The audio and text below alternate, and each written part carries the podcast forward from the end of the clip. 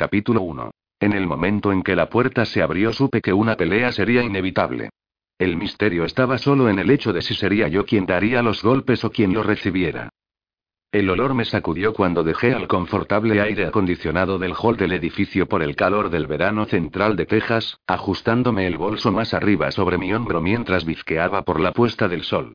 Un paso detrás de mí, se encontraba mi compañera de cuarto, Sammy, despotricando acera de la visión discriminatoria de las contribuciones de las mujeres a la literatura del siglo XIX que el profesor invitado mostró en su conferencia. Yo pensaba en jugar al abogado del diablo, solo por hacerla rabiar más, cuando un cambio en la brisa de la tarde me detuvo donde estaba, en el escalón superior de la entrada.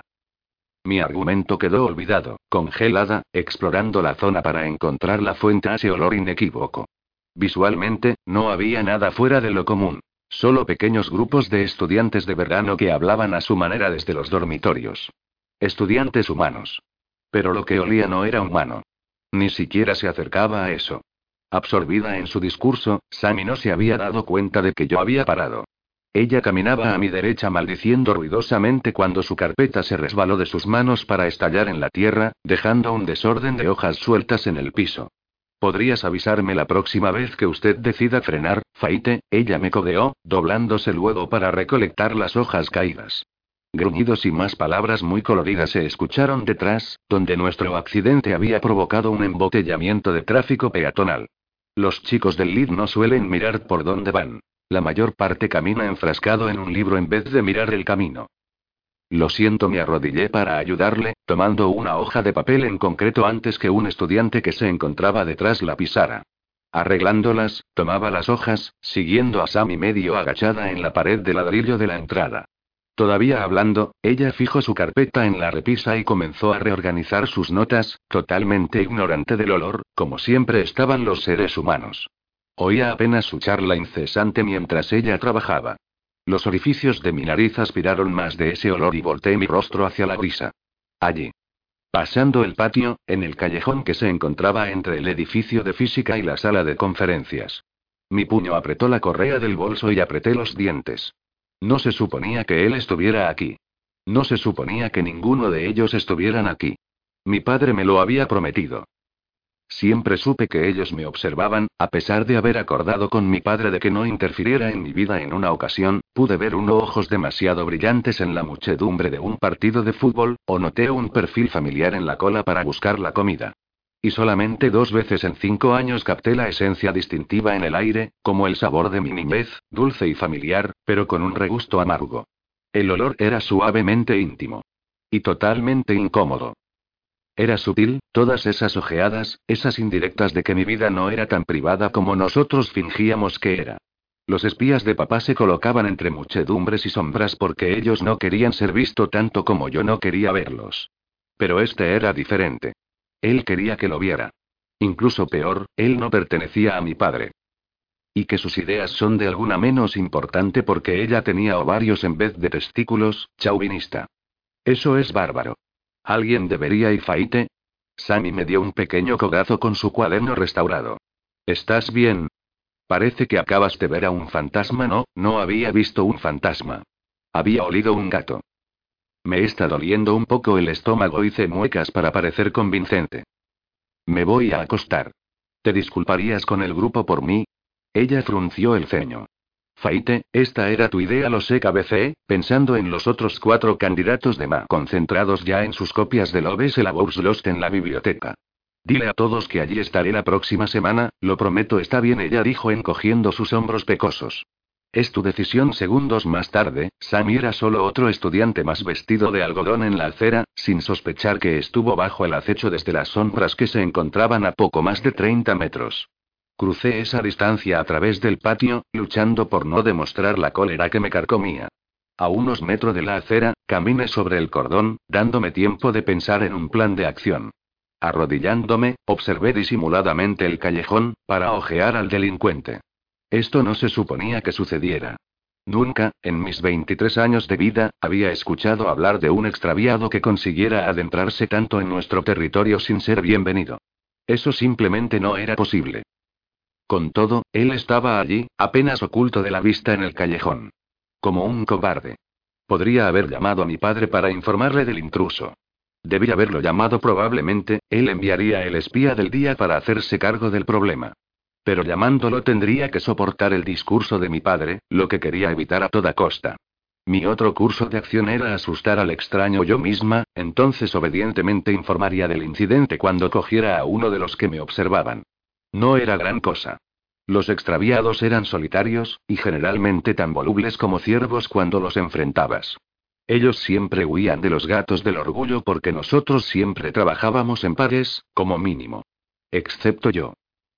Pero el extraviado no sabía que yo no tenía ningún respaldo. Demonios, probablemente lo tuviera. Gracias a la paranoia de mi padre, nunca estaba realmente sola. Es cierto, no había visto hoy a quién estaba a mi servicio, pero eso no significaba nada. Yo no podía descubrirlo siempre, pero alguien siempre estaba ahí. Habiéndome atado el zapato, me puse de pie, una vez tranquilizada por las medidas sobreprotectoras de mi padre. Sacudí mi bolso sobre el hombro y me dirigí hacia el callejón, intentando parecer relajada. Mientras caminaba, eché una mirada al patio, buscando mi respaldo oculto.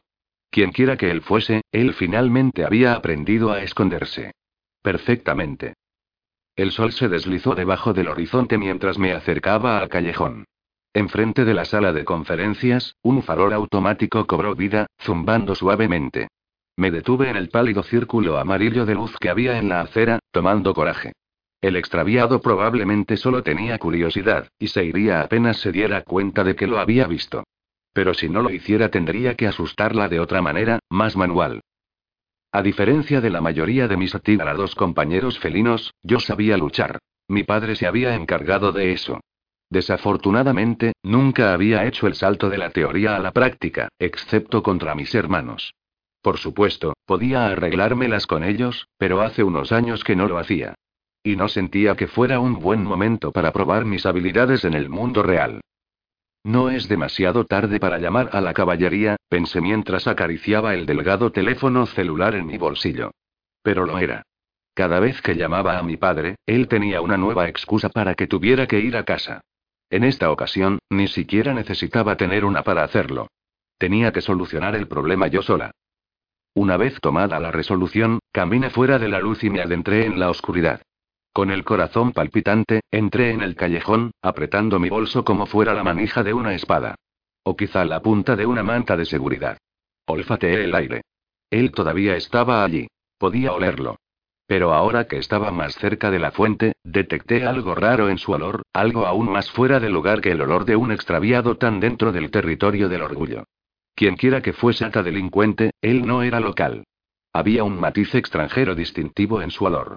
Exótico. Picante, comparado con el suave y familiar olor de los gatos americanos. Mi pulso palpitó en mi garganta. Extranjero. Mierda. Tenía en la cabeza. Cavaba en mi bolsillo buscando mi teléfono cuando algo chocó ruidosamente con la tierra más al fondo en el callejón. Quedé petrificada, intentando ver en la oscuridad, pero con mis ojos humanos, era una causa perdida. Sin desplazarme, no podía ver nada más que rasgos vagos y sombras muy oscuras. Desafortunadamente, moverme no era una opción en ese momento. Tardaría demasiado, y estaría indefensa durante el proceso. En mi forma humana. Eché un vistazo detrás de mí, buscando signos de vida en el patio. Estaba vacío, por lo que podía observar. No había testigos potenciales. Cualquiera tuviera la mitad del cerebro se encontraba estudiando o divirtiéndose. Entonces, ¿y por qué me encontraba jugando a las escondidas con un extraviado no identificado? Con los músculos tensos y mis oídos alertas, comencé a adentrarme en el callejón. Di cuatro pasos y me encontré caminando sobre una raqueta de tenis rota y tropezando con un contenedor oxidado. Mi bolso golpeó tan pesadamente la tierra como mi cabeza se estrelló contra un lado del receptáculo de basura, sonando como un gong de gran tamaño. Genial, Faite, pensé, con el ruido metálico todavía repercutiendo en mis tímpanos. Me agaché para recoger mi bolso y capté un movimiento. El extraviado en forma humana, por suerte, había salido de la boca del callejón hacia el estacionamiento que se encontraba detrás de la sala de conferencias, con sus pies antinaturalmente silenciosos contra el asfalto. La pálida luz de la luna brilló en una cabeza llena de rizos oscuros, brillando mientras él corría. El instinto eliminó mi miedo y precaución. La adrenalina inundó mis venas. Me quité el bolso del hombro y traspasé el centro del callejón. El extraño había huido, como había esperado, y la parte felina de mi cerebro me exigía seguirlo. Cuando los ratones corren, los gatos los persiguen. Al final del callejón, me detuve, mirando fijamente el estacionamiento. Estaba vacío, solo había un Lincoln viejo, con una linterna oxidada. El extraño se había ido. ¿Cómo diablos había conseguido llegar tan lejos tan rápido? Una sensación espinosa comenzó en la base de mi cuello, levantando los pelos minúsculos que se hallaban a lo largo de mi espina dorsal. Cada luz segura del terreno se hallaba apagada. Se suponía que eran automáticos, como los que estaban en el patio. Sin el zumbido familiar y la tranquilizadora inundación de luz incandescente, el estacionamiento era un mar intacto de oscuro asfalto, misteriosamente quieto y preocupantemente calmo. Punto con el corazón palpitando, caminé por el callejón, esperando a medias ser golpeada por un rayo o atropellada por un tren. Nada sucedió, pero no podía sacarme la sensación de que algo estaba mal. Di otro paso, con los ojos abiertos de par en par para lograr captar toda la luz posible. Seguía sin suceder nada. Me sentía absurda ahora, persiguiendo a un extranjero por un callejón oscuro en medio de la noche, como algún tonto en una mala película de terror. En las películas esta era la parte en donde las cosas siempre salían mal. Una mano peluda saldría de las sombras y asiría a la curiosa heroína descerebrada de la garganta, riendo sádicamente mientras ella perdía su última respiración en un grito. La diferencia entre las películas y la realidad era que, en la vida real, yo era el monstruo peludo y el único grito que alguna vez di, fue de rabia. Estaba tan cerca de llorar pidiendo ayuda como de ser quemada por una combustión espontánea. Si este particular chico malo no se había dado cuenta de eso todavía, se iba a llevar una sorpresa muy grande. Envalentonada por mi propia charla mental, tomé otro paso. El distintivo olor extranjero cayó sobre mí, y mi pulso se desbocó, pero no vi el golpe venir. De repente, me encontraba mirando la tierra, doblada por el dolor de mi estómago y luchando por tomar la siguiente respiración. Mi bolso cayó a mis pies. Un par negro de botas estilo militar caminaron a la vista y el olor del extraviado se intensificó. Lo miré justo a tiempo para registrar sus ojos oscuros y su sonrisa espeluznante antes de que ese puño derecho me golpeara. Mis brazos volaron para bloquear el golpe, pero su otro brazo ya se dirigía hacia mí. Su puño izquierdo cerrado golpeó el lado derecho de mi pecho. Un dolor fresco estalló a la vida en mis costillas, irradiando un círculo que crecía. Una mano me retenía mientras yo intentaba levantarme, aterrada al darme cuenta que no podía. La fea risa que cacareaba sacudió mi interior y me enfureció. Este era mi campus y el territorio de mi orgullo. Él era un forastero, y era hora de que aprendiera cómo los gatos del orgullo trataban a los intrusos. Él retrocedió su puño para otro golpe, pero esta vez yo estaba preparada. Sin hacer caso del dolor en mi costado, me lancé a la derecha, tirando de un puñado de su pelo. Mis dedos se enredaron en sus gruesos rizos. Empujé su cabeza hacia abajo y levanté mi rodilla. Los dos se conectaron. El hueso crujió. Algo caliente y húmedo empapaba mis vaqueros. El aroma de sangre fresca saturó el aire y sonreí. Ah, qué recuerdo si el extraño movió de un tirón su cabeza libre de mi apretón y se alejó dejándome varios rizos oscuros como souvenirs. Limpiando la sangre de su nariz quebrada, un gruñido profundo salió de su garganta, parecido al estruendo silenciado de un motor. Usted debería agradecerme realmente, dije, un poco impresionada por el daño que había causado. Confíe en mí. Es lo mejor jodida perra. Él dijo, escupiendo un bocado de sangre en el asfalto. ¿Español? Estaba bastante segura que no era un elogio. Sí, bien, lo mismo digo. Ahora saque su sanoso trasero de aquí antes que decida que una advertencia no es suficiente. En vez de hacerme caso, él apuntó su tiro siguiente a mi cara. Intenté esquivar el golpe, pero no me moví lo bastante rápido. Su puño cerrado golpeó un costado de mi cráneo. Resoplé, fuegos artificiales se apagaban debajo de mis párpados. Mi cabeza palpitaba con una jaqueca de meteoritos. El mundo entero parecía girar a mi alrededor.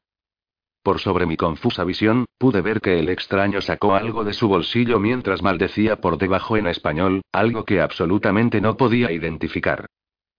Retrocedió su brazo otra vez.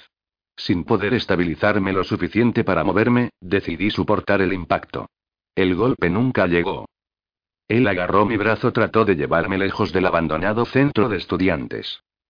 ¿Qué demonios?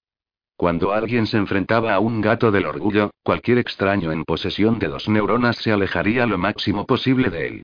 Después de lo que le había hecho a su cara, tendría que haberse alejado de mí aterrado. Era porque era una chica, lo sabía. Si fuera un don gato en vez de una gatita, él ya estaría llegando a México. Odio cuando los hombres no me temen. Me recuerda al hogar. Avanzando para evitar caer, intenté sacar mi brazo de su apretón de un tirón. No funcionó. Enojada ahora, estrellé mi puño libre contra su cráneo. Él gruñó y soltó mi brazo. Corrí hacia el callejón y tomé mi bolso de la tierra. Los pasos del extraño se escuchaban detrás. Aferré la correa y me di vuelta, haciendo volar el bolso.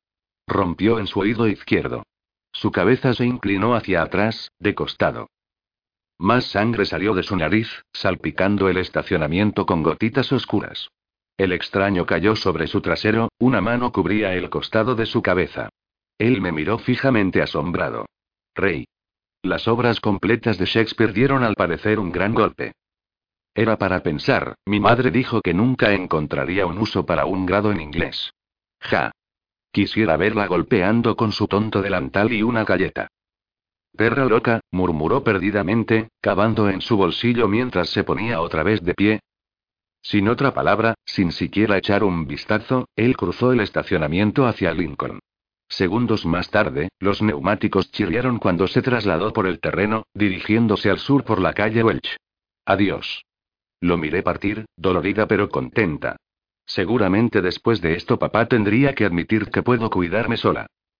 Jadeando por el esfuerzo, lancé mi bolso sobre el hombro y eché un vistazo a mi reloj. Maldición.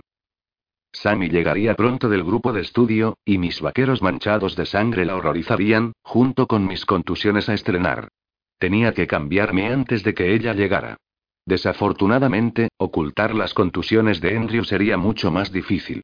Salir con seres humanos podía ser una verdadera molestia a veces.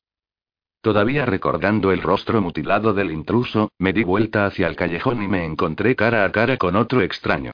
Bien, cara a cabeza oculta entre sombras, da lo mismo.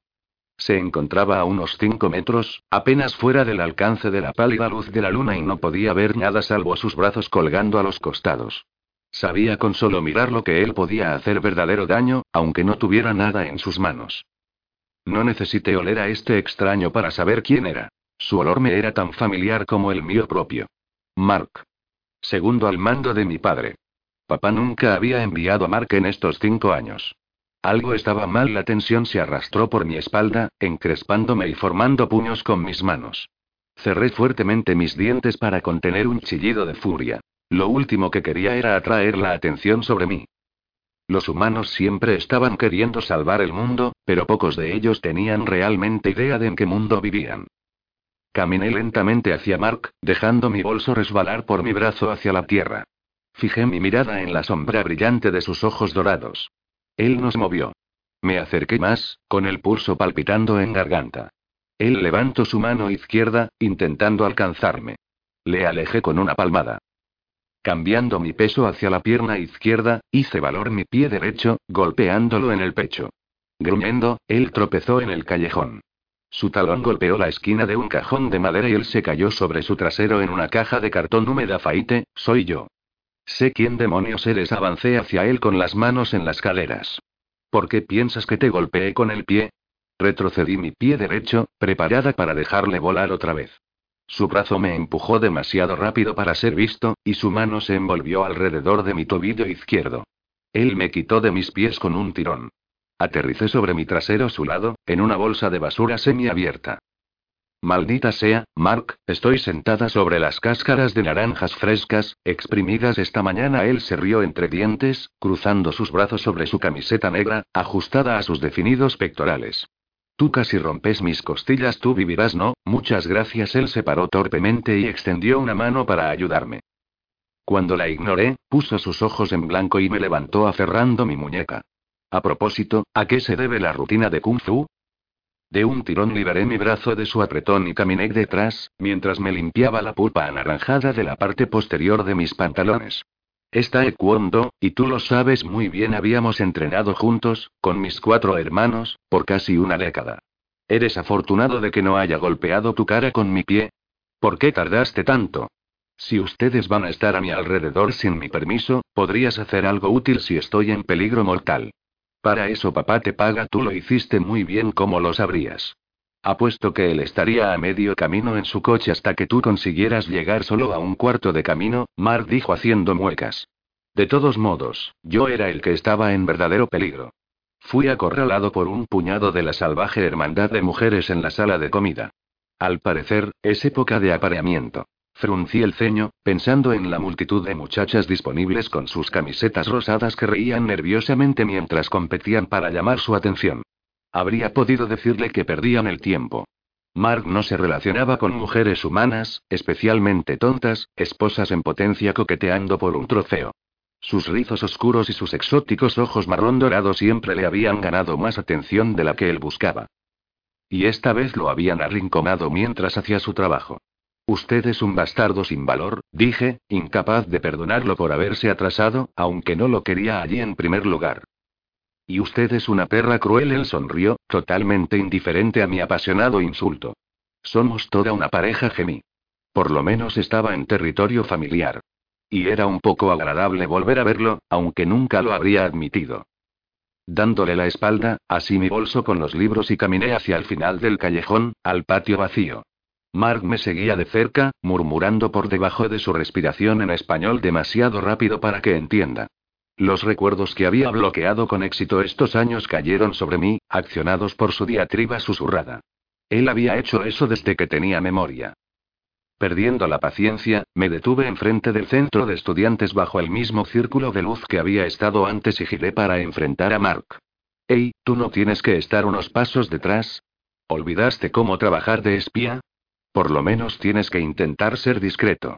Los otros lo lograron bastante bien, pero tú eres tan discreto como una diva en una reunión de Girl Scout. Apoyé mis manos en las caderas de mis desgastados vaqueros y lo miré, intentando que sus ojos fijos en mí no me afectaran. Mark sonrió, de manera informal, insinuante, y completamente exasperante. Me alegro de verte también, me lanzó una mirada anhelante, echando un vistazo a mi barriga descubierta, a mi top rojo y a mi cabello recogido. Vete a casa, Mark, no hay razón para que seas tan grosera, no hay razón para que estés aquí. Él frunció el ceño, gruesas cejas sombreaban sus ojos, y mi humor mejoró por haberle borrado su sonrisa. ¿Era realmente tan niña? Demonios, sí. Mira si papá está enojado porque no invité a nadie a la graduación, puede decírmelo él mismo. No necesito que un emisario me haga conocer su mensaje. Él me envió para llevarla a casa. Mi expresión se endureció, y corté con una mano la discusión, algo que él esperaba. Solo sigo órdenes, por supuesto que lo hacía. Él siempre lo había hecho. Ajusté mi bolso al hombro, sacudiendo la cabeza. Olvídalo. No voy a ir, comencé a marcharme, cuando él asió mi brazo.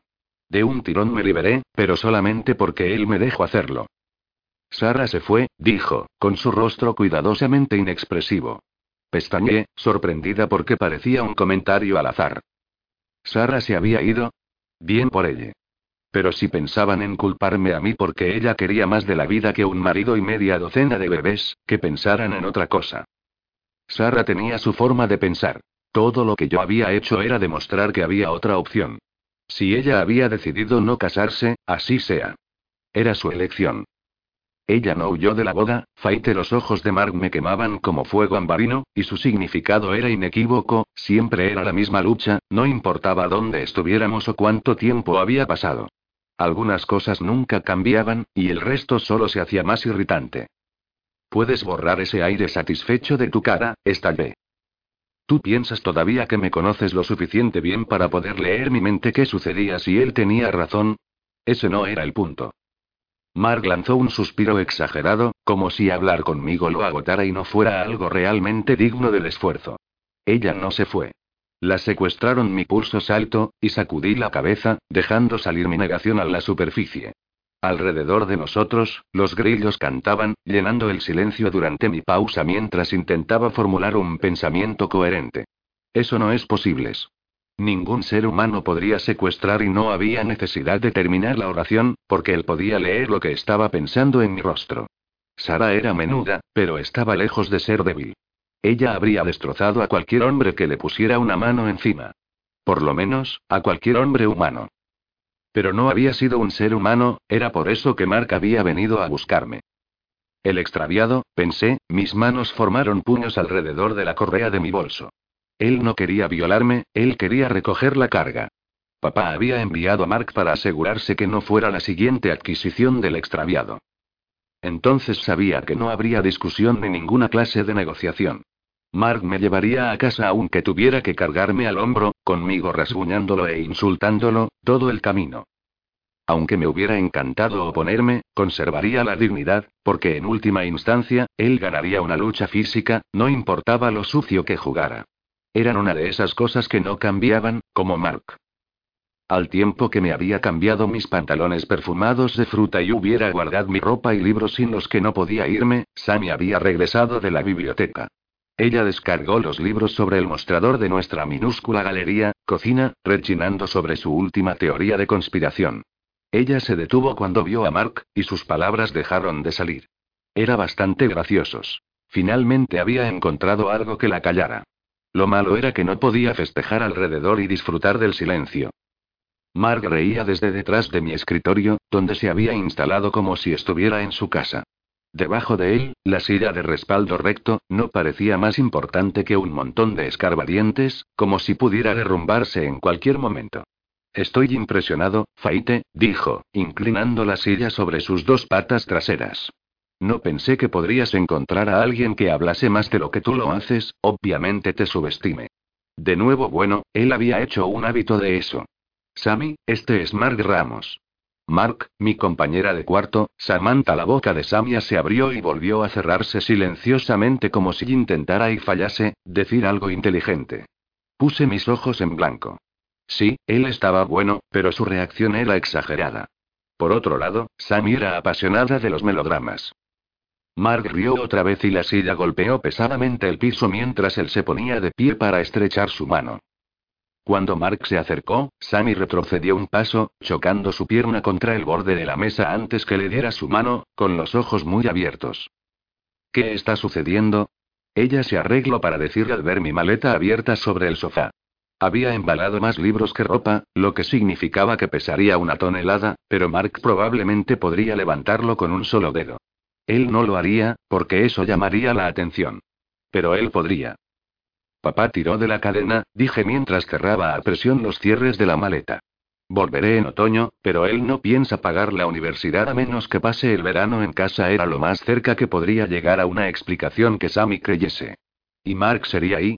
Ella dejó la pregunta abierta, echándole un vistazo. Buena pregunta. No era fácil describir el papel de Mark en mi vida, porque él generalmente no cumplía ninguno. Él no hace mucho calentaba mi cama, había sido mi confidente, y hasta un recuerdo tierno, y eso no cabría en ninguna definición de amigo que ella entendiera, así que ¿cómo se lo podía explicar? Mi transporte eso debería hacer. Había degradado a Mark a chofer, y su única reacción fue un guiño y una mueca de yo sé un secreto. Genial. Él pensaba que era divertido. Sammy cabeceó lentamente, como si no me creyera, pero ese era su problema, porque yo había pensado en una explicación posible. Al menos, hasta el otoño. ¿Ya te estás yendo? Ella jugueteaba con el borde de su blusa, echando un vistazo alrededor del apartamento a las varias pilas de mis pertenencias ya que no había hecho la maleta decidida de lo que iba a llevar.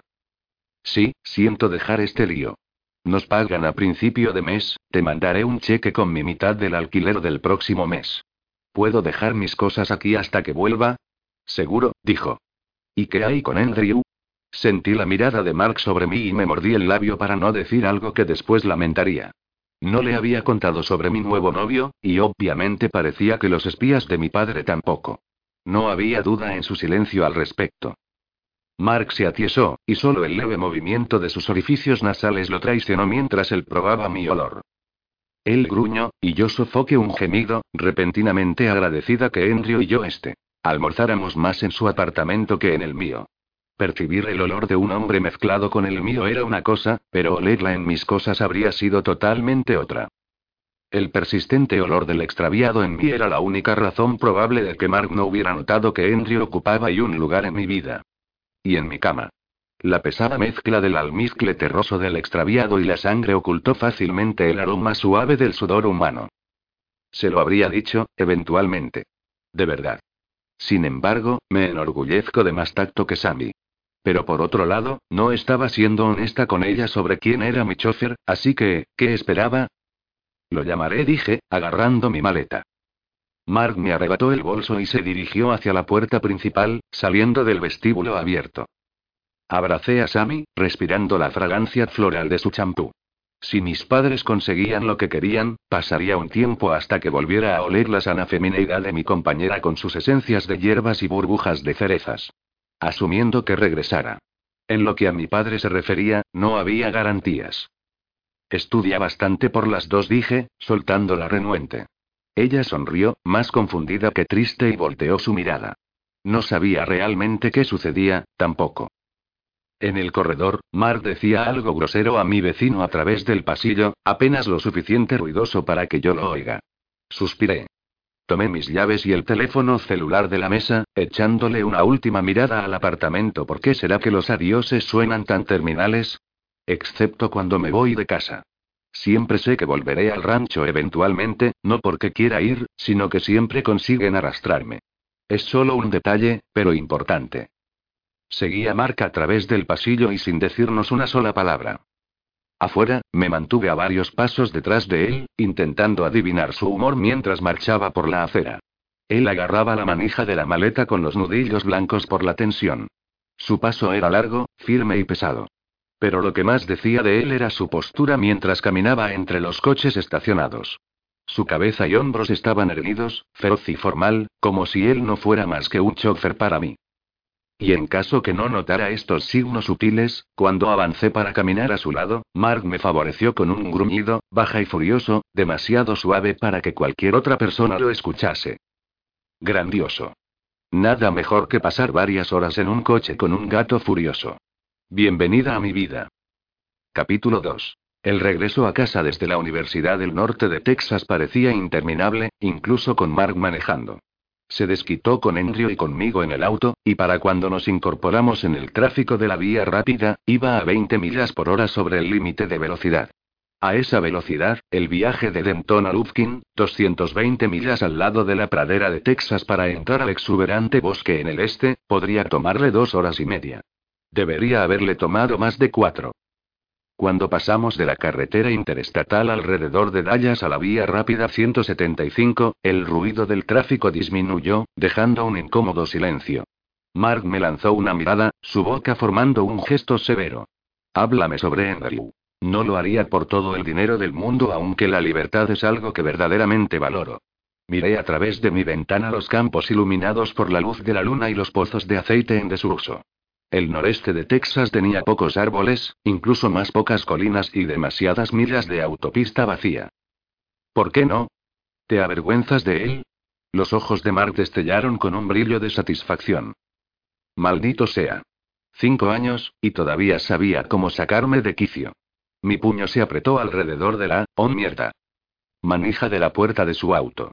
El plástico rompiéndose, cayendo en piezas separadas sobre mi mano para dejar descubierto el pedazo de acero que servía de base. Ops. Quité las piezas de plástico rotas de mi regazo y las tiré al piso, pero unas cuantas astillas entraron en mi palma como espinas de cactus. Las fui sacando una por una, tirándolas a mi pie junto con las demás. Mi palma estaba llena de pequeños lunares de sangre y un profundo corte. Tan pequeñas heridas podrían curarse fácilmente durante mi próxima transformación, si no se curaban antes. Esa era una de las ventajas de pasar la mitad de tu vida en cuatro patas, junto con un mejor metabolismo, fuerza, y buen oído. No poderes de superhéroe, aunque eso hubiera sido genial. De hecho, en algunas partes, muchos Tomcats mueren jóvenes, en peleas por territorio o por parejas. Mark miró mi mano, su rostro inalterable. No le importaba que la manija estuviera rota. Al asiento del conductor le faltaba el brazo, y su direccional se parece a un hexágono más que a un círculo. Mi pequeño accidente no podía compararse al daño que él le había hecho a su propio auto a base de puñetazos llenos de cólera. No me avergüenzo de él, Mark saqueó un pañuelo de la caja que guardaba en el centro de la consola y limpié la sangre de mi palma con pequeñas pero molestas sobadas. Solo no quiero hablar de él. A cualquiera o solo a mí, su voz era tensa, y sus ojos se dirigieron a mi rostro rápidamente, luego de regreso a la carretera antes de que pudiera leer su expresión. A cualquiera con pelaje y garras. Pero no podía decir eso. ¿Importa? Supongo que no como sea, las pronunciadas líneas alrededor de su boca se tensaron de otra manera. ¿No vas a llamarlo? Pensando, abrí y cerré mi teléfono. Aunque hubiera sido muy divertido hacer que Mark escuche mientras le hablaba a Andrew, verdaderamente no haría el camino a casa más soportable. Voy a esperar hasta que paremos por gasolina. No vamos a parar por unas cuantas horas. ¿No se preocupará antes de eso? Casi reí en voz alta frente a él. Como si verdaderamente le importara si Andrew se preocupa o no. No. No lo hará. Es mi novio. No mi conciencia, ni mi gemelo y tampoco mi padre Mark se tensó y yo miré hacia otro lado, limpiando mi palma porque el sangrado ya se había detenido. Su pregunta era típica de su mentalidad orgullosa. El instinto más fuerte de un Tomcat era proteger a una mujer bajo cualquier costo, sin consideración por nuestros deseos acerca de privacidad o independencia. O por cualquier cosa que quisiéramos, o incluso que necesitáramos para ser protegidas. Como demostré una hora anterior, no necesito que me proteja. Lo que necesitaba era vivir por mi cuenta, que era exactamente lo que encontré en el campus. Mi decisión de vivir fuera de Pride confundió a toda la comunidad Werecat. Incluyendo a mis padres, a las que probablemente nunca entenderé. Después de todo, me enseñaron a pensar bien las cosas y a defenderme. Luego parecieron especialmente sorprendidos cuando luché por la independencia que ellos me enseñaron a manejar. Mientras que un Tomcat puede ser más fuerte y lo suficientemente confiado en sí mismo como para perseguir sus intereses, yo era considerada terca y egoísta por abandonar a mi comunidad y cambiarla por una educación y una vida por mi cuenta. Mis padres decidieron burlarse de mi fase, haciendo la suposición de que ya se me pasaría todo o que regresaría después de la graduación. Ellos pensaron que ganarían, la mayor parte del tiempo, cuatro años de pura manipulación. Se equivocaban. Intencionalmente, pasé un año extra como no graduada y luego postulé para el programa de graduación sin decirle a nadie. El día después de graduación, me inscribí en dos cursos de verano. La única noticia que mi padre recibió fue la cuenta de mi licenciado en arte para tutoría escolar. Él me subestimaba. Igual que Mark. Revisé el auto buscando un lugar para poner el pañuelo lleno de sangre, pero no pude encontrar uno que no implicara que Mark se inclinara. Guardando una sonrisa al pensar en dónde quisiera meter el pañuelo, lo tiré en el piso, haciendo una nota mental para limpiar todo el desorden que estaba causando para cuando llegáramos a casa. ¿Qué hay sobre ti? Pregunté, pensando en el grupo de chicas en el patio de comidas. ¿Has estado saliendo con alguien?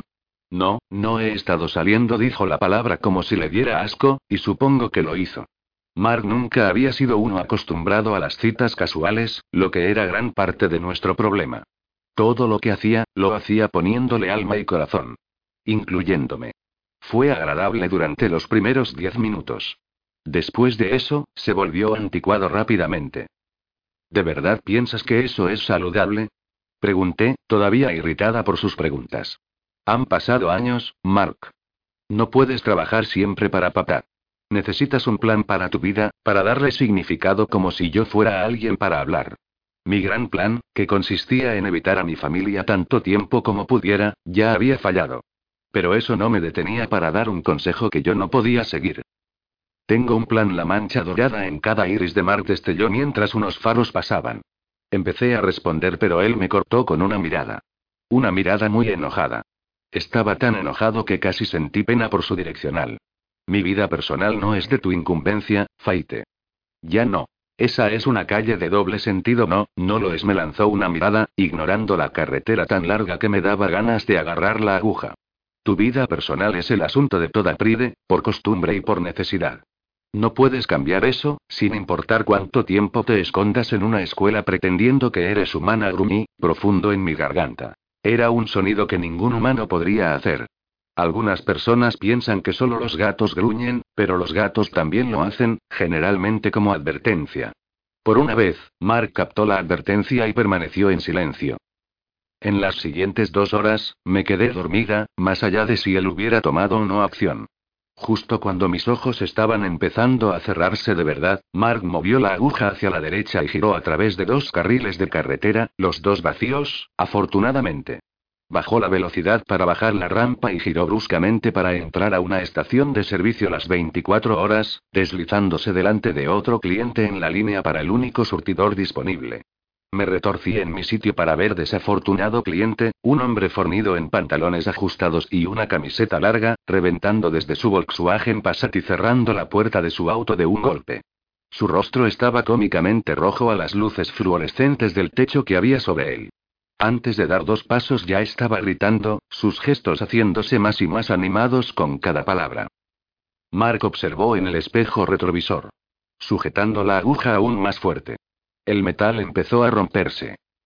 Juego limpio con los otros chicos, le advertí, viendo su mandíbula tensarse y luego relajarse otra vez. Me ignoró. Sin decirle una palabra, Mark abrió la puerta, sacó un pie, y luego puso el otro sobre el concreto. Se levantó lentamente y se arregló la camiseta negra, dándole al otro hombre una oportunidad para ver que tenía la contextura suficiente como para callarlo. Cuando eso no funcionó, Mark dio un solo paso hacia adelante. El otro hombre regresó a su auto, cerró la puerta de un portazo, y puso seguro. Satisfecho, Mark asintió cortésmente como en agradecimiento. El Passat salió del estacionamiento al mismo tiempo que Mark levantaba la tapa del surtidor. Negando con la cabeza hacia el alto nivel de testosterona que había en el aire, caminé hacia la tienda. Mientras Mark llenaba el tanque, llamé a Andrew desde la sala de descanso para una persona, evitando cualquier contacto con el mugriento asiento del baño. ¿Qué tal si vamos por pizza? Andrew dijo como una forma de responder su teléfono. Nunca se molestaba en saludar, pero hablaba como si continuara la misma conversación que hemos llevado los cuatro meses de nuestra relación. Yo pensaba que era lindo, pero también me preguntaba cómo contestaba cuando el número de otra persona aparecía en su identificador de llamadas. Le preguntaba al chico que vende revistas si prefería champiñones o pepperoni. Miré mi reloj. 11.04 pm. Es muy tarde para cenar y muy temprano para un aperitivo a medianoche. Nunca es muy temprano para comer pizza. Se escuchaba un poco estirado. Como si estuviera resfriado. ¿Estás bien? Miré la pared cubierta de suciedad buscando un anuncio lo suficientemente limpio como para apoyarme. No mucha suerte. Suenas un poco congestionado. Creo que me estoy resfriando. Aunque no está afectando mi apetito. Me estoy muriendo de hambre. Voy a escoger una grande con todo. A menos que tengas miedo de coger mis microbios. Sonreí. No me importan tus microbios de todas formas, probablemente, ni los cogería. Pero te tomará un rato llegar hasta aquí. ¿Por qué? ¿Dónde estás? preguntó, sonándose la nariz. A través del teléfono pude escuchar música a todo volumen, que aparentemente podían hacer vibrar las delgadas paredes del departamento. Veinte millas al norte de Waco. Ninguna pausa y ninguna pregunta. Ok. Pero va a estar frío para cuando esté ahí. El mugriento concreto parecía absorber el sonido de mi risa tan pronto como salió de mi garganta. El sentido del humor de Andrew era contagioso. Hacía que fuera fácil estar cerca de él, lo único que se había convertido en un requisito para tener novio. Tampoco es que no pudiera dejar las bromas de lado cuando era necesario. Pero su sonrisa era genuina, y siempre estaba al acecho al borde de sus otras expresiones. Hablar con él nunca se sentía como trabajo, como lo era con otras personas. Andrew sabía cómo llevar bien las cosas, tales como mi repentina salida del campus. Observé mi rostro en el espejo rayado. Me veía cansada, pero probablemente solo era la mugre. En el espejo, no en mí. Creo que vas a tener que cenar sin mí hoy. Y mañana. Y quizá el resto del verano, ¿por qué? ¿Qué pasa? Mi padre está furioso porque no invité a mi familia a la graduación. Me amenazó con quitarme el dinero si no paso el verano en casa en Rio Río. Así que la misteriosa Faite Sanders sí tiene familia. ¿Y dónde queda tu casa? Pensé el tiempo suficiente como para que cualquiera hubiera comentado mi resistencia a responder. No Rio. Nunca reconocía una situación incómoda, no como Mark, que se revolcaba en tensión como cerdos en barro. Un rancho al lado del borde de Louisiana, dije finalmente. Por años, evité cualquier conversación que llevara a hacer preguntas sobre mi infancia, porque siempre había sido más fácil pretender que nunca había tenido una al tratar de explicar la dinámica de la familia Sanders. Desde la perspectiva de un humano, no teníamos sentido, y luchar por explicarlo solo empeoraba las cosas. De niños, los humanos aprenden a intercambiar, compartir y hacer amigos. Yo aprendí a identificar animales por su olor y seguirlos sin que percibieran mi presencia. Mientras que padres normales discutían acerca de elecciones electorales y de los intereses de los demás, los míos discutían acerca de expandir nuestras líneas territoriales como lidiar con intrusos. Los humanos simplemente no entendían mi infancia, así que generalmente evitaba el tema. Andrew tosió, pero el sonido era ahogado, como si hubiera cubierto el micrófono. ¿Así que te retiras de la escuela? Todavía no me avergoncé ante la idea de retirarme, como si mi ausencia en la escuela no fuera real mientras tomaba algún curso. Lo haré por el teléfono mañana, pero es solo por el verano. Estaré de vuelta en septiembre. Quizá antes. Depende de cuánto tiempo me tome hacer entrar en razón a papá, sí, claro. Como si mi padre y yo hubiéramos tenido una conversación sensible alguna vez. O incluso una calmada. No hay problema. Iré a verte durante el rato libre entre las sesiones de verano. Mi estómago se retorció ante la idea de presentarle a Andrew a mis padres. Y a Mark. Un. Primero hablo con papá, ¿ok? Bien. Pero no te preocupes, los padres siempre me adoran, no mis padres, pensé, apoyándome contra un lavabo como una muñeca de porcelana. No a menos que estés escondiendo pelaje y garras debajo de tus pantalones Abercrombie. Pero él no lo hacía. No conocía a todos los gatos del país personalmente, pero lo sabría cuando lo conociera, y Andrew era 100% humano. Lo que, por cierto, lo hacía atractivo. Me tengo que ir. Pero te llamo luego, ¿ok? Miré con remordimiento el baño. Si las condiciones hubieran sido mejores, hubiera considerado la idea de protestar por ser llevada a casa contra mi voluntad. Pero una mirada al asqueroso piso sacó ese pensamiento de mi cabeza. Seguro. Te doy una llamada de buenos días antes de mi primera clase, dijo. ¿O las granjeras se levantan con el gallo? No esta granjera. No tenemos gallos o algún otro animal por el problema. Es bueno saberlo, Andrew dijo. Me voy a comer ahora, solo. Hablamos mañana, me despedí y mis tripas sonaron mientras me levantaba. Pensé en la pizza de Andrew con envidia. Quizá pudiera convencer a Mark para comer algo en uno de esos restaurantes de la carretera. Pero probablemente tendría que decir por favor. De repente no tenía tanta hambre. De nuevo en el auto, Mark no estaba en ningún lugar visible. Estaba buscando en la guantera una llave de repuesto cuando lo vi caminando hacia mí desde la tienda de hamburguesas de al lado. En una mano cargaba una bolsa de papel llena de grasa y en la otra una casa con las bebidas. Diablos. Ahora tenía que decir gracias. Cuatro hamburguesas de queso dobles con extra pepinillo, dijo deslizándose sobre el asiento del conductor con un crujido del cuero. Pero dos de ellas son mías. Puso la bolsa en mi regazo y puso una bebida en cada uno de los portavasos que había en el centro de la consola. Abrí la bolsa y metí la nariz en ella. Una fragancia formada por cálido vapor llegó a mi rostro y se me hizo agua a la boca. La carne era a la parrilla, mi forma preferida de comer una hamburguesa. Mark había, probablemente, escogido esta gasolinera solo para que yo pudiera tener mi comida rápida favorita. Gracias, dije sintiendo que mis mejillas se teñían con culpa. Quizá él pensara que era el ambiente. Casi sonrió. No mucho, pero casi. Y sus ojos prácticamente brillaron cuando se encontraron con los míos. Entonces, ¿cómo te las manejas para comer lo suficiente en la escuela y no lucir como un cerdo? De la misma manera que hice en la secundaria, terminé la primera hamburguesa, casi ni molestándome en masticar antes de pasar. Cargando golosinas, comiendo en el camino, luego otra vez en la cafetería. Y diciéndole a todos que soy bulímica, resoplé haciendo la perfecta interpretación de un cerdo, si lo admito ante mí misma. Sus ojos se abrieron un poco más por un segundo. Luego empezó a reír. El sonido de diversión pura me cogió con la guardia baja, y sonreí, apoyándome en el reposacabezas mientras lo observaba. Por un momento, pude sentir la vieja confianza, como la comodidad de llevar puesta mi camiseta favorita. Luego recordé que no quería sentirme a gusto con él, y la sonrisa murió en mis labios mientras su risa se iba apagando. Mark observó el cambio en mi expresión con decepción. Él sabía a lo que me refería. Con la mandíbula tensa, puso el auto en marcha, retrocediendo en curva en el estacionamiento vacío. Le di otro mordisco a mi hamburguesa mirando al parabrisas mientras él ponía primera. La carne, tan apetitosa segundos antes, estaba de repente insípida y difícil de tragar. Mark le dirigió otra mirada a mi rostro y salió del estacionamiento como si nos estuvieran persiguiendo. Y lo estaban haciendo, pero no puedes correr de tus propios recuerdos. De todas formas, no por mucho tiempo. Capítulo 3. Para el momento en que llegamos a casa yo estaba realmente dormida, pero el crujido de la grava y las sacudidas inconfundibles del coche en nuestra calzada me despertaron. Me incorporé, mirando fijamente el gran despliegue de estrellas mientras abríamos el portón de hierro forjado. Mark apuntó con un pequeño control remoto al visor y me giré sobre el asiento para verlo cerrarse. En la parte superior había una S mayúscula que caía sobre la parte posterior, como si estuviera descansando. Nosotros no éramos el único Laciese Ranch en el país, no siquiera de Texas, pero era el único que contenía gatos en vez de ganado.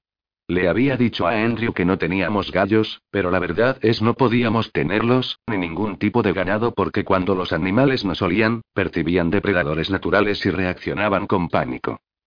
Hace unos años, en una explosión no usual de optimismo, mi padre compró un caballo para mi hermano Owen, pero apenas el caballo sentía el olor de él se ponía loco, pateando puertas y paredes. Tuvieron que dispararle al pobre animal porque nadie se pudo acercarlo bastante para sedarlo. Así que, nuestro rancho lo era solo de nombre. Suspiré, mirando fijamente a través del parabrisas la tierra y las dependencias que no había visto en años. Nada había cambiado, al menos nada que pudiera ver en la oscuridad. La hierba crecida hasta la cintura en los campos que se encontraban al este y al oeste de la casa principal, destinada a convertirse en heno cuando la estación cambiase. Sonreí al pasar por el granero del campo del este, vacío pero pintoresco al claro de la luna con su pintura roja un poco descascarada y su techo a dos aguas. Cuando era pequeña, había pasado veranos enteros jugando allí dentro, ocultada de la vida en general y de mi madre particularmente. Y directamente a continuación venía la casa principal estirada a través del patio como un león descansando. Mark estacionó en el círculo de la calzada, detrás del Volvo que mi madre apenas conducía. Salí y miré alrededor, echando un vistazo a la casa de huéspedes, en donde Mark vivía junto a otros tres guardianes de mi padre. Todas las luces estaban apagadas. No había nadie en la casa. La grava pasaba bajo mis pies mientras caminaba por los coches alineados, intentando identificar a los dueños. Me había ido por un largo tiempo, pasando las vacaciones de verano en la universidad los últimos dos años, y no podía saber con certeza a qué coche conducía cada uno de mis hermanos. Pero podía adivinar. El sólido Porsche negro, brillante a la luz de los reflectores, tenía que ser de Michael. Ninguno de los otros era tan ostentoso excepto quizá Jan, que nunca venía a casa voluntariamente. Él se había ido cuando yo tenía apenas 13 años y no había regresado, por él, eso era una opción. Ethan conducía el convertible, no tenía duda sobre eso. Pero si necesitara evidencia adicional, había en abundancia para elegir sobre el asiento delantero, un desorden de envolturas de comida rápida y botellas plásticas de soda vacías. Hice muecas, al mirar fijamente a través de la ventana del conductor la colección de CDS, que se extendía desde el grunge de los años 90 hasta el hip hop. El camión, un Dodge Ram de tres cuartos de tonelada, tan limpio por dentro como sucio por fuera, era de Owen. No había visto este último modelo, pero se parecía tanto al último que me hizo sonreír. Owen era un vaquero frustrado de corazón, y solamente él conduciría un carro de trabajo. Mark me llevó a través de la puerta principal dentro del salón, donde di la vuelta a la izquierda por hábito, sorprendida al encontrar la cocina oscura y vacía. Uh. Usualmente todos los chicos transitaban alrededor de la península embaldosada, masticando y hablando sobre una y otra cosa con las bocas llenas.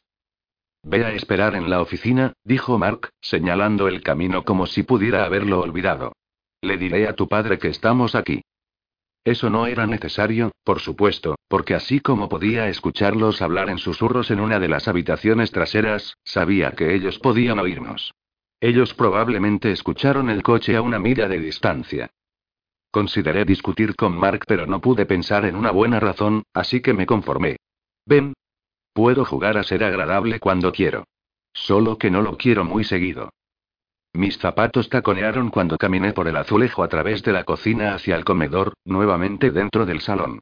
A mi izquierda, a través de la puerta principal, había un largo vestíbulo recto, que dividía la casa por la mitad, terminando en la puerta de atrás. Enfrente de mí estaba la oficina de mi padre. Crucé el pasillo y entré al reino paterno, saboreando la oscuridad de un cuarto sin ventanas.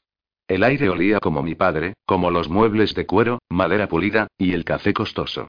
A mi derecha debía una zona con asientos alrededor de una alfombra rectangular. Un sillón para dos cerca de un sofá, con la butaca de mi papá en un extremo, enfrentándolos a ambos.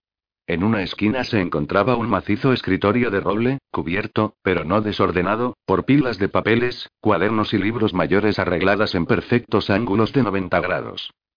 A un lado del escritorio, su monitor de pantalla plana apuntaba hacia la silla del escritorio, era una computadora de avanzada, equipada con lo último en software elaborado. En el otro lado se hallaba una lámpara antigua con base de estaño. Giré la perilla de la base, y una luz suave lavó el cuarto, dejando las gruesas esquinas en sombras. Detrás del escritorio, la vitrina de cristal me llamó la atención y me acerqué para examinarla. Mi madre la había pedido para mi padre, para mostrar sus premios. Abrí la puerta del lado derecho y encendí el minúsculo interruptor oculte en un extremo del estante. La luz fluorescente cobró vida dentro de la vitrina, y cerré la puerta, presionando suavemente hasta oír el clic del cierre. Cada estante estaba iluminado desde arriba, de forma que los trofeos y las placas brillaran, las palabras deslumbraban tanto que casi era imposible leerlas. La mayoría eran en agradecimiento por su trabajo solidario, pero los del estante superior se referían al reconocimiento de sus construcciones, los mejores. Los edificios de mi padre honraban los horizontes de cinco ciudades diferentes de EU, y en mi opinión, obviamente parcial, mejoró la visión de cada ángulo. La madera crujió detrás. Me congelé, intentando interpretar el reflejo borroso en el vidrio. Él se acercó con otro crujido, y yo sonreí al reconocerlo y sin aliento por la anticipación. Tú todavía tienes el trasero más dulce de este lado del río grande. Una respiración caliente acarició mi cuello, y sus labios cepillaron el lóbulo de mi oreja. Me giré para encontrar mi cuerpo entre la vitrina de cristal y alguien alto, duro y sumamente masculino. Jace. Inhalé su olor. Jabón en barra, suavizante de tela, y algo sustancioso, tal vez carne de vaca. Pero debajo de todo eso había algo más, algo salvaje, y picante, eso despertó mis instintos e hizo latir el eco de mi corazón en mi garganta. Hizo que anhelara cosas que mi forma humana no podía acomodar, cosas que ni mi cerebro podía articular, pero que mi corazón y mi nariz reconocieron inmediatamente. Alcé mi rostro para mirarlo. ¿Y qué me dices sobre el otro lado? Él hizo muecas, mostrando dos filas de dientes blancos perfectos, enmarcadas por unos labios que las palabras no alcanzaban a describir. Nunca he estado al sur del río, pero apuesto que podrías reinar por allá abajo también. Hace inclinó su cara hacia mi oído. Cerré los ojos cuando él inhalaba la longitud de mi cuello, arrastrando la punta de su lengua a lo largo de mi piel una y otra vez. Temblé y jadeé, él respondió con un quejido, presionando sus caderas contra las mías, mordisqueando la carne de la base de mi cuello. Suelta ya mismo a mi hermana. Hace silbó en mi oído, y el aire fresco cepilló mi estómago, donde, hace un segundo, había estado su cuerpo. Abrí los ojos. Mi hermano Michael estaba enfrente, sosteniendo a Hace por la parte posterior del cuello con su largo brazo. Yo solo la estaba saludando. Hace ronroneó, dirigiéndome su sonrisa perezosa. Hazlo sin tu lengua. Michael enunció cuidadosa y lentamente cada palabra para asegurarse de que le entendiera. Empujó a Hace a un lado, un poco demasiado duro para estar jugando. Hace tropezó, agarrándose del borde del escritorio de papá. Si yo fuera Mark, tú me dejarías saludarla apropiadamente, dijo, con una nota de resentimiento en su voz. No había nada apropiado en tu manera de saludar. Michael frunció el ceño, pero yo vislumbré diversión detrás de su severa cara de negocios. Si tú fueras Mark, ella te hubiera sacado de encima.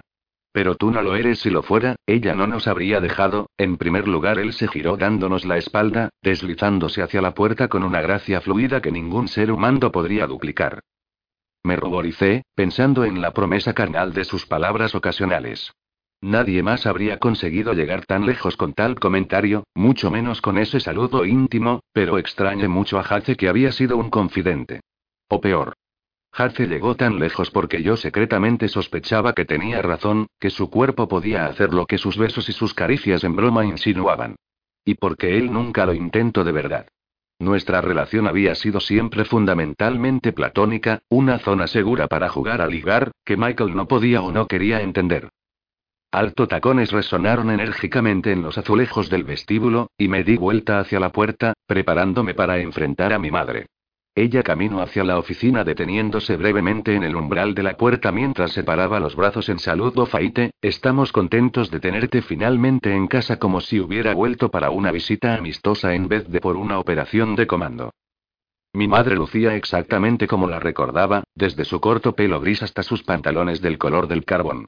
Ella tenía un armario lleno de ellos, y colgando al lado tenía una colección de novedosos delantales de cocina, con refranes no tan divertidos impresos, como te daría la receta, pero entonces tendría que matarte. Ella se acercó a mí, deteniéndose casi imperceptiblemente cuando se dio cuenta de que yo no iba a acercarme para encontrarla. Michael y Hace caminaban detrás, haciendo el camino de mi madre, una minúscula balsa salvavidas de estrógeno que se menea entre las ondas de testosterona. Ella me abrazó, su abrazo traía con ella el olor de galletitas caseras, con canela y nuez moscada molida. ¿Quién cocina con nuez moscada en medio del verano? Solamente mi la versión de gatita bonita de mi madre, un vestigio de los días de Junecleaver de familias intactas y emociones reprimidas. Por sobre su hombre, observé a Mark entrar, seguido por mi padre, que sacó un pañuelo de su bolsillo para pulir las lentes de sus anteojos mientras esperaba pacientemente que mi madre me dejase ir. Papá era siempre el último en entrar a cualquier lado, así él podía hacerse cargo de todas las personas a la vez. Alto, y aún en forma a sus 56 años, mi padre inspiraba respeto a cualquier lugar donde fuese, y todo de manera natural. Él nunca había tenido que explicar por qué las personas hacían lo que él quería, su autoridad era innegable, y, a menos que estuviera en casa, incuestionable. Le fruncí el ceño, preparándome para discutir en mi caso. ¿Papá qué? Él sonrió, cortándome la pregunta con un movimiento de su gruesa mano. Dame un abrazo primero, antes que dejemos que los negocios se inmiscuyan en la familia. Lo abracé, pero estaba incómoda por su declaración, porque el negocio era la familia. Siempre. No importaba lo mucho que él amara crear edificios hermosos, ni cuántos días del año estuviera fuera, su verdadera pasión, el amor de su vida, era el orgullo, Pride.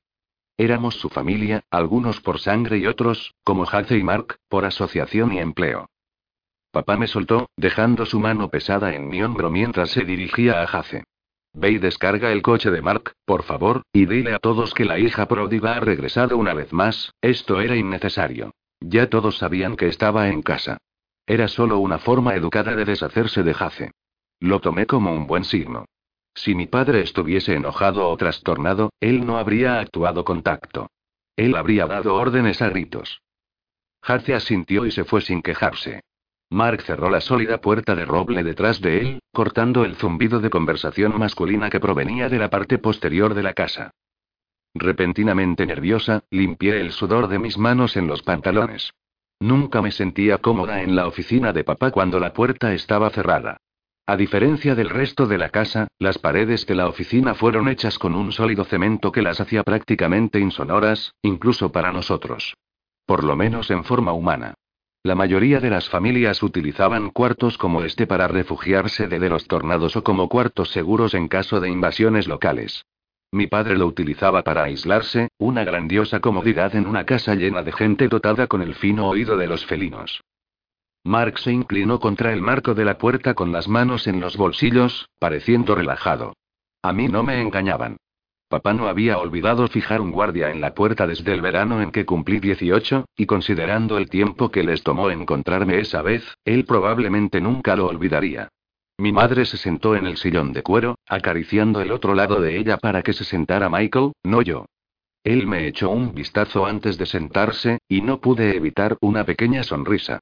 Michael era lo que uno conseguiría si mezclara un bailarín de Chipendale con un editor de Law Review, revista de leyes. Una cara hermosa coronaba su cuerpo de atleta, vestido con un traje hecho a medida, con plata y anteojos de alambre para resaltar el efecto. Serio. Su visión era perfecta, pero él pensaba que se parecía más a un abogado con las gafas. Y quizá a nuestro padre, que le habían prescrito lentes hace tres años. Papá se sentó en su butaca, desde donde él podía observarnos a cada uno. Y todos me miraron a mí. Encogiendo mis hombros, me senté en el sofá, yo sola. Eché un vistazo hacia Mark por él no respondió mi mirada. De nuevo, estaba yo contra el mundo. O por lo menos, yo contra el orgullo, que, desafortunadamente, era mi mundo. Respiré profundamente y retuve el aire por un momento, luego lo dejé ir todo de una vez. Hora de conseguir información. Así que, dime qué sucedió con Sarah, no sabemos mucho todavía, dijo mi madre, cruzando un tobillo sobre el otro. Ella se fue a hacer compras al centro de Atlanta y nunca volvió. Tu padre envió a Vic a la casa para ayudar en la búsqueda, y él ha prometido mantenernos informados. Vic era el hermano de Sara, y uno de los guardianes de mi padre. ¿Eso es todo? No le hice caso a mi madre y fruncí el ceño hacia mi padre. Eso no podía ser todo lo que sabían hasta ahora. Papá asintió, y noté que las rayas grises de su cabellera se habían ensanchado desde la última vez que lo había visto. De las cuentas de la tarjeta de crédito, saben dónde ella hizo sus compras, y sus hermanos han estado en todos los almacenes, preguntando discretamente a los vendedores. La mayoría de los vendedores la recordaban, pero nadie vio nada inusual. Bert tiene a sus hombres investigando, pero no han encontrado nada más. Bert era un Berto Di Carlos, padre de Sara, alfa de uno de los territorios vecinos. Y uno de los amigos más cercanos de mi padre. ¿Cuánto tiempo hace que ella se fue? Desde la penúltima noche asumo que le han preguntado a Sean. Papá sacudió negativamente la cabeza. Nadie lo puede encontrar, Mark agregó, y me giré para mirarlo. Él se estaba quedando cerca de Chattanooga, justo fuera del territorio al sureste, pero ahora su apartamento está vacío. El propietario dijo que él se mudó hace dos semanas. Me encogí, dándome vuelta de nuevo hacia Michael y mis padres. Así que, ¿qué vamos a hacer ahora? Nada, la desaprobación dibujó líneas profundas en la frente de mi padre. Estaba sumamente familiarizada con esa expresión. Bert no ha pedido nuestra ayuda. Sabemos estos detalles solamente porque Vic llamó anoche. Le fruncí el ceño a mi padre. Si no vamos a ayudar, ¿por qué me arrastraste a casa desde la escuela? El silencio saludó a mi pregunta, y fui mirando de cara en cara, mi cólera lentamente creciendo, caliente. Mi madre evitaba mirarme, pero Michael me observó fijamente. ¿Qué estás sugiriendo? Él me preguntó, sus ojos entrecerrados atreviéndose a contestar ¿Quieres que entremos sin haber sido invitados? Lo quería, Bert y Donald y Carlos controlaban el territorio sureste, abarcando todo al este del río Tombigbee en Alabama, y al sur del río Tennessee bordeando el sur de las Smokies. Mi padre era el alfa del territorio sur central, que se encontraba desde el sur del río Missouri y al este de las Rockies, recorriendo todo el camino hasta Mississippi. La porción entre los dos territorios, no reclamada, de Mississippi estaba considerada zona libre, donde los extraviados y los gatos monteses de cualquier linaje podían vivir sin tener que pedir permiso. Mi padre y Humberto Di Carlo eran amigos, viejos amigos. Pero en la comunidad de los Orecaps, hombre gato, a pesar de lo fuerte que fuera la amistad, los límites debían ser respetados, tanto geográficos como personales. La violación de un límite territorial, incluso con la intención de ayudar, haría más mal que bien, porque los Di Carlos y el resto de la comunidad Huerecat lo verían como un insulto. Nuestra interferencia minaría la autoridad de Humberto y haría que fuera cuestionado su liderazgo. Sería como anunciarle al mundo que no creíamos que el orgullo del sureste pudiera resolver por sí mismo sus problemas. Ningún alfa podía dejar pasar un insulto como ese. Quería que mi padre rompiera los límites de otro territorio del orgullo, a riesgo de romper la paz, solo para tranquilizarme que se estaba haciendo todo lo posible. Solo para que pudiera retornar rápido a mi vida. HMM. Pensé.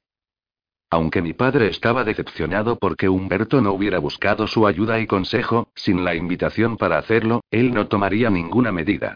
Nuestras reglas eran más viejas que la constitución de los EEUU y fueron escritos en piedra, casi literalmente, en varias montañas. De acuerdo a la tradición, los Orecats proceden de colonos europeos que vinieron al Nuevo Mundo hace varios cientos de años. Por supuesto, migramos a pie desde las selvas de América del Sur, más que cruzar en barco el Atlántico. Por instinto, formamos territorios, y por necesidad esos territorios se superpusieron con las áreas ocupadas por los seres humanos, nativos. Al igual que sucede a menudo con los límites de los humanos, nuestras fronteras siguieron líneas naturales de división. Picos de montañas, ríos y lagos grandes. Durante los siglos, nuestras líneas de división cambiaron levemente de lugar con el desarrollo del paisaje, pero siguen siendo muchas las originales. Esas líneas son la base de la frágil estructura que nos mantiene civilizados. Para conservar esa civilización, papá no romperá los límites sin permiso, a pesar de todo. Me dirigí de nuevo hacia mi padre, preparándome para defender mi caso. Si no hay nada que podamos hacer, déjame volver a la escuela. La temporada apenas ha comenzado, su ceño fruncido era impenetrable. Tú no vas a volver hasta que estemos seguros de que estás a salvo. Yo estoy a salvo, dije apretando los dientes, rogando que Mark no le hubiera dicho sobre el extraviado del campus. Sí, mi padre lo descubriría eventualmente. No había forma de evitar eso. Pero esperaba que él no lo descubriera hasta que yo hubiera vuelto al campus y estuviera fuera de la línea de fuego. Sean la secuestró, yo continué. Él estaba enojado porque ella aceptó la propuesta de Kile, él está intentando que ella cambie de opinión y vuelva con él como la mayoría de las hembras. Sara había tenido varios pretendientes para elegir cuando sus padres decidieron que ya era tiempo de que se casase. Desafortunadamente, uno de los que ella había rechazado no se había tomado bien las noticias. Sean había lanzado un ataque embarazoso en público, luego se había ido del territorio en forma de protesta. Es horrible, da miedo, y exasperante. Pero no tiene nada que ver conmigo. Comenzaba a aterrarme la idea de estar en casa todo el verano con nada en que ocupar mi tiempo excepto ir a la ciudad de vez en cuando a comprar comida. Si fuera afortunada. Había estado lejos demasiado tiempo para volver a realizar las cosas que solía hacer. Faite, cuenta el resto, dijo Mark. Cada uno se giró para mirarlo, incluyéndome. Lo miré fijamente, pidiéndole con mis ojos que mantuviera la boca cerrada. Como de costumbre, él no me hizo caso. ¿Tú sabes que no fue Sean como ella lo sabe? La voz de mi padre sonaba profunda, encolerizada.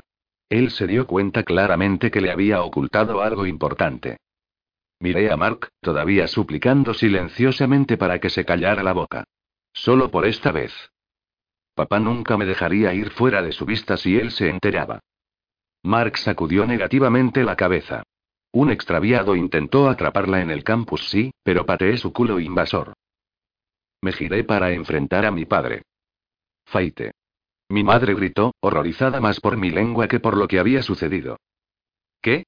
Es verdad, diles, Mark, exigí, volteándome aireadamente. Puedo cuidarme sola. Mark se encogió de hombros. Y él olvidó convenientemente mencionar dónde estaba mientras yo pateaba el trasero del extraviado. Consideré brevemente si decirles a los demás eso, como él había hecho conmigo, pero decidí que el secreto podía valer más luego. Tú no te vas a ningún lado, papá dijo, totalmente impasible por las noticias de mi primera victoria en batalla. ¿Por qué demonios no? Junté apretadamente las manos en mi regazo para evitar formar puños que él vería como signo de agresividad. Nunca estoy sola de todos modos, así que, ¿qué importa? Sé que tienes a los chicos mirándome, a pesar de que me prometiste darme privacidad. No estoy segura si están para protegerme o para espiarme, Faite, tu tono es inaceptable. Mi madre nunca elevaba la voz, porque ella nunca lo necesitó. Aparentemente, nadie se había atrevido a desobedecer, hasta que yo nací.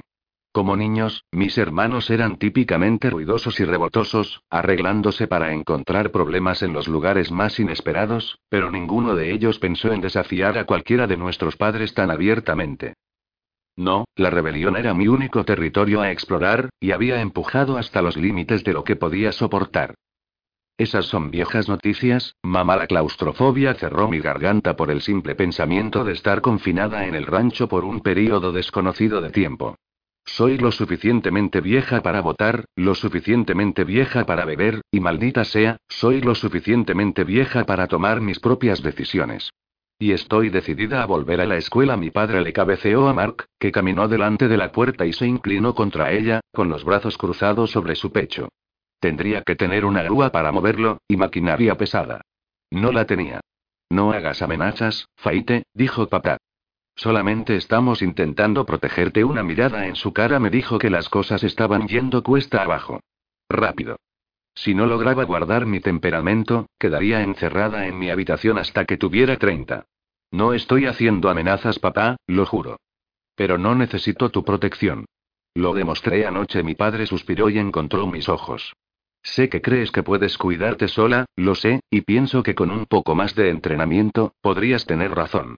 Si quisieras aprovechar esta oportunidad para conseguir más experiencia con los chicos, estoy seguro que estarían felices de hacerlo. Pero tú no vas a volver a la escuela.